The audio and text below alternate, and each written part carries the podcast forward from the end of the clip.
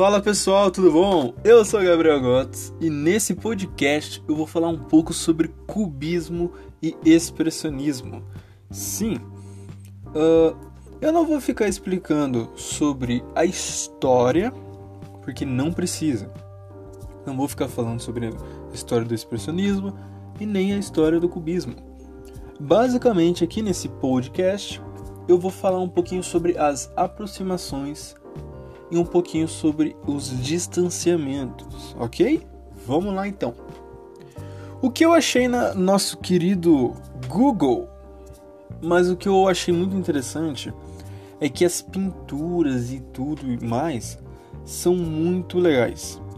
E no quesito aproximação, pelo que eu notei nas pinturas em si, são uso de cores intensas, com um exemplo do O Grito, obviamente, né, do expressionismo, que é do Edward Munch, e A Mulher que Chora, que é do cubismo, é, que foi feita pelo Pablo Picasso.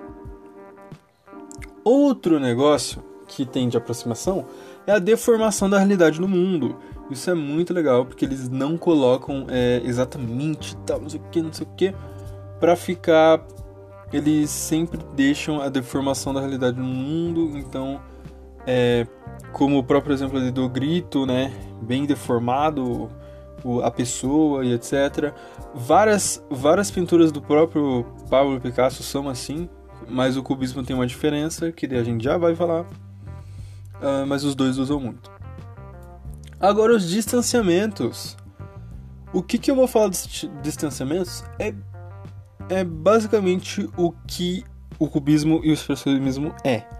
O cubismo ele usa muito o mínimo de curvas possíveis. Ele usa o mínimo mínimo de curvas possíveis com traços retos.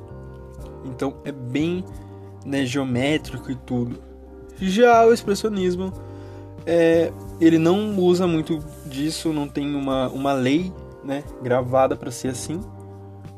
O expressionismo é basicamente mais com a luz e o sentimento que o cubismo não vai usar tanto, tanto assim.